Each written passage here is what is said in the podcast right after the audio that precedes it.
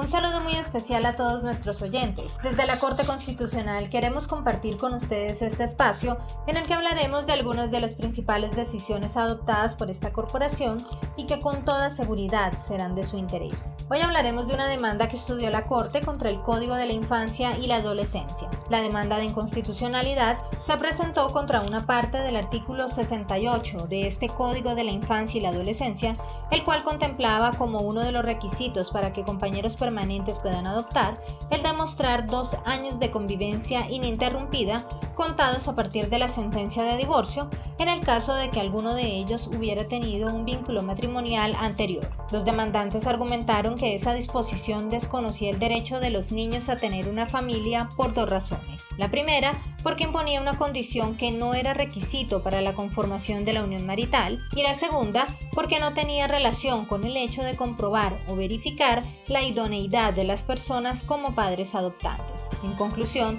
para los demandantes se trataba de una medida sin justificación que tenía como efecto reducir la cantidad de familias candidatas para adoptar, lo cual afecta la protección de los niños, niñas y adolescentes. Pese a que la Corte reconoció que la norma pretendía comprobar la idoneidad de la familia para adoptar, señaló que la medida no es la apropiada para conseguir dicho fin, puesto que la unión marital de hecho surge con la decisión de la pareja de conformar una familia independientemente de la existencia de una sociedad conyugal previa. Según el alto tribunal, la estabilidad de la unión libre no depende de la existencia de un vínculo matrimonial anterior que no haya sido disuelto jurídicamente.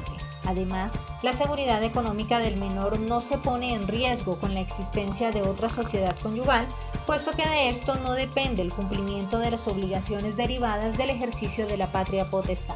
Se concluyó entonces que la norma se fundamenta en un criterio arbitrario que afecta de forma desproporcionada el derecho de las niñas, niños y adolescentes a tener una familia, puesto que reduce las posibilidades de que sean adoptados y no garantiza la idoneidad de la familia adoptante. Por lo tanto, el fallo declaró inconstitucional la expresión, abro comillas, este término se contará a partir de la sentencia de divorcio si con respecto a quienes conforman la pareja o a uno de ellos hubiera estado vigente un vínculo matrimonial anterior, cierro comillas, contenida en el artículo 68 del Código de la Infancia y la Adolescencia. Para quienes quieran ampliar información sobre esta decisión, la sentencia es la C324 de 2021 y la ponente es la magistrada Gloria Estela Ortiz Delgado. Nos seguiremos escuchando en este que es su espacio.